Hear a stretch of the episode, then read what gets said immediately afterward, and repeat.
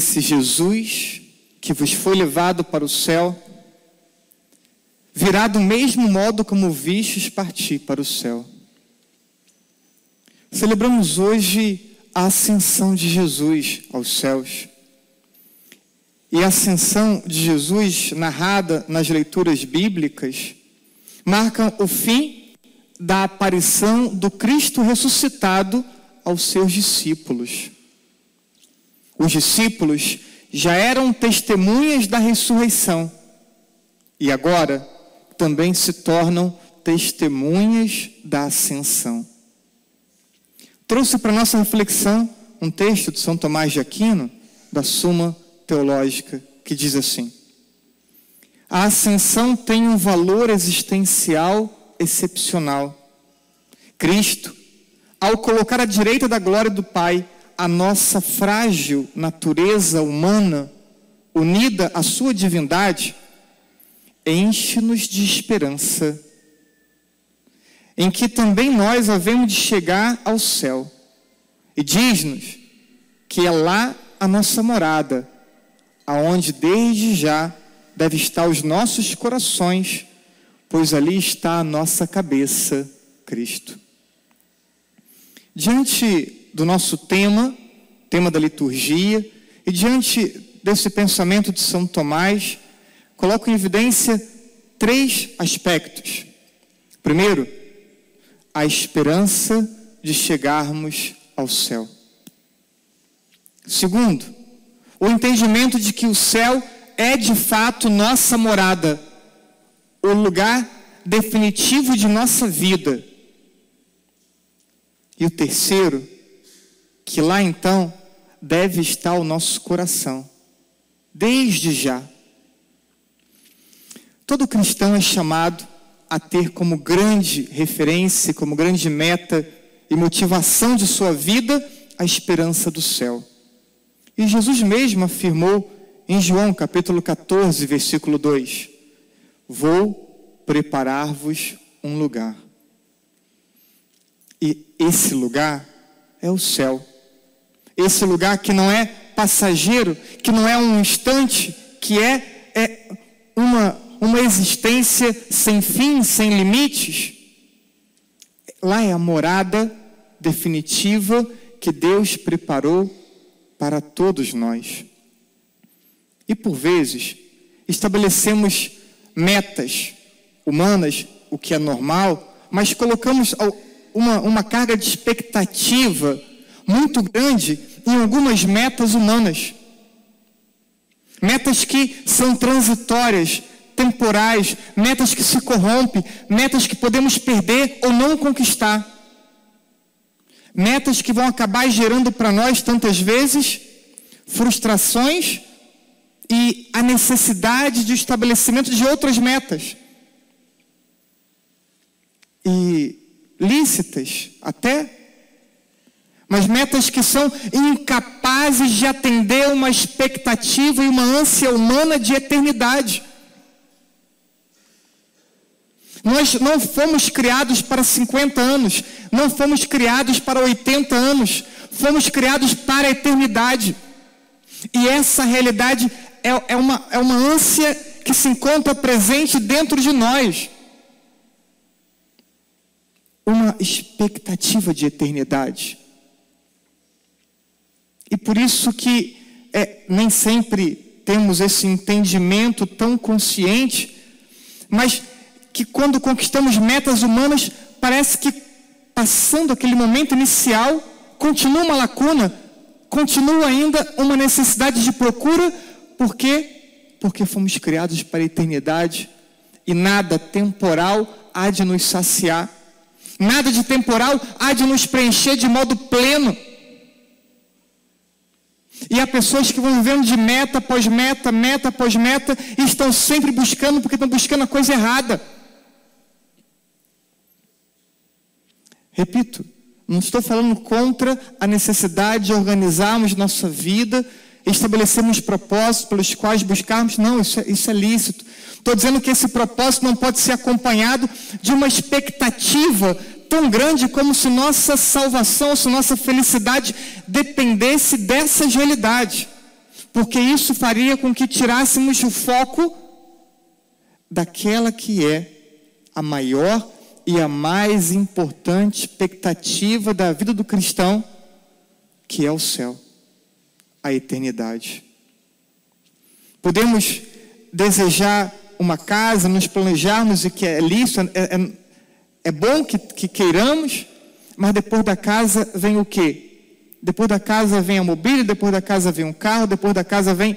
E, e nada disso é capaz de nos saciar plenamente. As pessoas podem buscar a beleza e vão cada vez mais tentando aperfeiçoar a beleza, tentando é, ignorar os anos que passam, a idade que vai chegando, mas uma hora cai na realidade e vê que os anos passaram.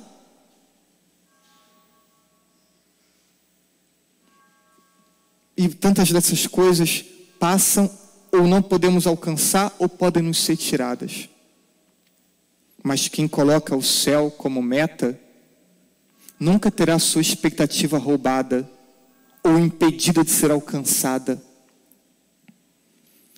No entanto, temos que combater as tentações que, que por vezes querem nos desviar do nosso caminho, da nossa meta como cristãos. E não são poucas tentações, são muitas.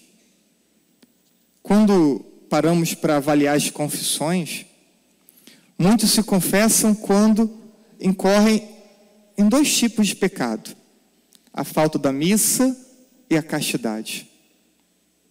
E acabam viciando o olhar e a vida espiritual para apenas duas realidades. Mas a lista de, de, de realidades que podem gerar um afastamento nosso de Deus é muito maior. Temos dez, dez mandamentos da lei, da, lei, da, da lei de Deus, temos cinco da lei da igreja, que se desdobram em tantos aspectos da nossa vida espiritual. E focamos o olhar em dois pontos, e vamos ignorando tantos outros aspectos, que mesmo que possamos ter um entendimento que eles são menores, mas gota após gota esvazia uma caixa. E na vida espiritual, quando não temos atenção às pequenas coisas, podemos é, viver distantes de Deus e, e, por vezes nem tomar consciência que estamos distantes de Deus. Porque gota após gota foi se esvaziando em nós essa presença de Deus de modo tão, tão discreto que nem demos conta que estamos frios na fé, que rezamos e que não temos mais a percepção de presença de Deus, nossas ações estão mecanizadas, e as pessoas por vezes não entendem o que é. Quero citar três tentações, aquelas mesmas que Jesus sofreu. A primeira, a do prazer corremos o risco de criarmos necessidades de satisfação, de realização, de, de prazer. E pior, não só criarmos necessidade, como passarmos a julgar que essas necessidades são indispensáveis para nossa realização. Um prazer lícito faz parte da nossa vida. E nossa organização tem que contemplar também isso.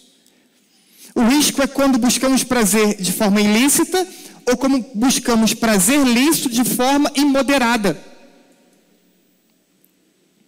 De um jeito ou de outro, vamos tirando a nossa meta do foco, vamos nos afastando de Deus. E um discurso que escutamos é, frequentemente, eu trabalho tanto, estudo tanto, eu tenho direito. E aí começa a criar justificativas para viver de modo imoderado a satisfação ou viver de forma ilícita a satisfação.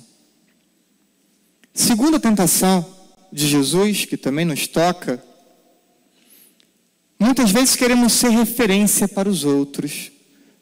Queremos usar o nosso modo de ser e de pensar como um, um, um parâmetro de comparação para os outros e queremos impor aos outros o nosso modo de pensar e de nos comportarmos. Quem agir de, de, forma, de modo diferente está errado. Queremos a última palavra. Determinar sempre a última palavra. E esse comportamento é, ele acaba sendo cotidiano para muitos. E aqui encontramos a tentação do poder, de querer determinar as pessoas, determinar as situações. E hoje olhamos para a sociedade e vemos que todo mundo quer mandar. E nem sempre encontramos quem queira obedecer. Ainda mais quando falamos da fé. Terceira tentação é da glória. Temos, ou muitas vezes, corremos o risco de gerarmos uma dependência do reconhecimento humano, buscando elogios e buscando funções ou situações que nos coloquem em evidência, em destaque. Essa foi a terceira tentação de Jesus. E é uma tentação muito recorrente na nossa vida. Querermos o reconhecimento, querermos o elogio na família, no trabalho e também na igreja. Quando cedemos a essas tentações e a, e a tantas outras que podem passar despercebidas, corremos o risco de abandonarmos a busca do céu. Para vivermos de realidades humanas, terrenas, temporais. Mesmo estando na igreja, mesmo envolvidos em pastorais, mesmo o padre presidindo a missa, podemos ser e viver como mundanos e não como cidadãos do céu. Corremos o risco de vivermos como mundanos e não como homens e mulheres que buscam o céu. Quantas vezes você olhou com honestidade para si, parou e percebeu: estou vivendo como mundano? Quantas vezes você olhou para si e percebeu: não estou buscando o céu? Não tenho receio algum de dizer: poucos buscam verdadeiramente o céu. Ou dito de outro modo, poucos buscam unicamente o céu. De modo que o que vier a mais é, é graça, mas a meta é o céu. Poucos buscam unicamente o céu. Buscamos o prazer, o poder, a glória e também o céu. Mas não dá para conciliar. Não é possível conciliar realidades que nos afastam de Deus com a meta que Jesus propõe para todos nós.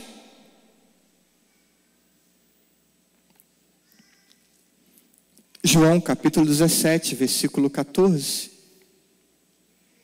Vós não sois deste mundo, como eu também não sou desse mundo, disse Jesus. Jesus não é desse mundo se encarnou, viveu entre nós, mas não era desse mundo. Como nós também nascemos nesse mundo, temos uma existência nesse mundo, mas para alcançarmos e merecermos a eternidade. Então não podemos viver como se fôssemos cidadãos da terra, do mundo. Somos homens e mulheres da eternidade. E precisamos aprender a viver como homens e mulheres da eternidade.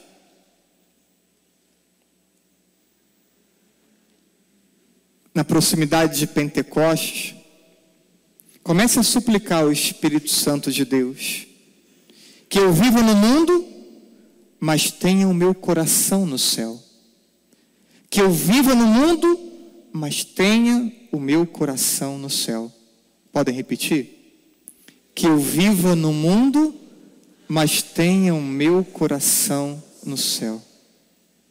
Isso tem que ser uma prece nossa. Não só hoje, não só nessa missa, ao longo dessa semana, até o dia de Pentecostes. Marcos capítulo 6, versículo 21. Onde estiver o teu coração, aí estará também, aonde estiver o seu tesouro, aí estará também o teu coração. Aonde está o teu tesouro?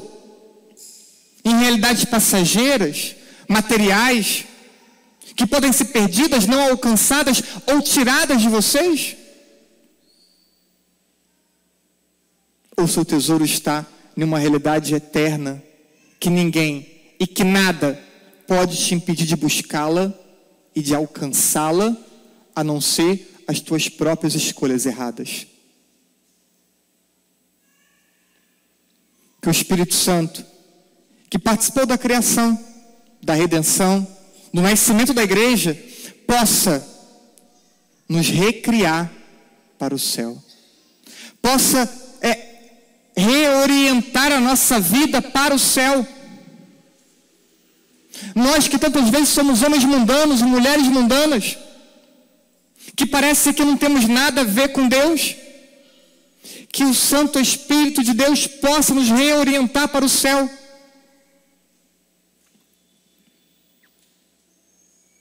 Viver para Deus na terra, para viver com Deus na eternidade.